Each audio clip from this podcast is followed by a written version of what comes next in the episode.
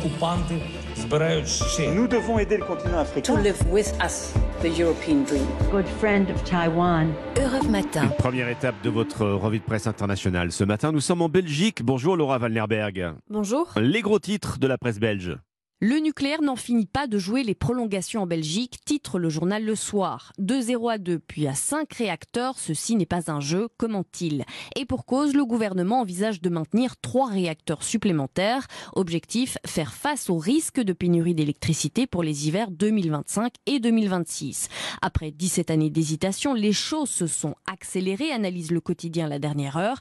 Une valse à mille temps, dit de son côté le journal L'Avenir, qui s'inquiète de la perte de crédibilité des institutions belges. Le quotidien L'Écho pointe un autre problème, la sûreté nucléaire. Une révision de fonds sera obligatoire, ce qui exigera investissement et travaux.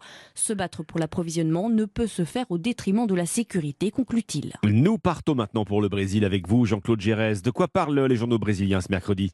Des conséquences du blocage de l'espace aérien au-dessus des terres des Indiens Yanomami pour empêcher l'approvisionnement des orpailleurs illégaux en carburant et nourriture.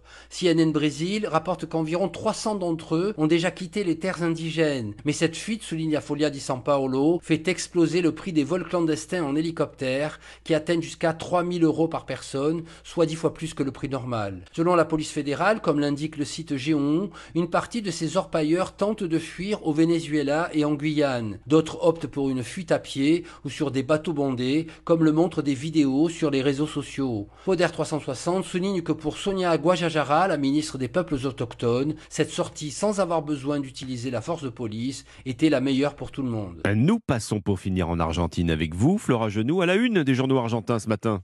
Le verdict dans le procès des rugbymen, 8 jeunes âgés de 21 à 23 ans, condamnés à perpétuité ou à 15 ans de prison pour le meurtre d'un étudiant à la sortie d'une boîte de nuit. C'était il y a 3 ans, rappelle Infobae. Ils étaient tous joueurs de rugby et le verdict particulièrement sévère est historique, relève Clarine. La volonté de tuer et l'effet de bande ont alourdi les peines. Un procès hyper médiatisé qui a suscité un élan de solidarité envers les parents de la victime, un couple de travailleurs immigrés paraguayens, souligne Parina Dossé.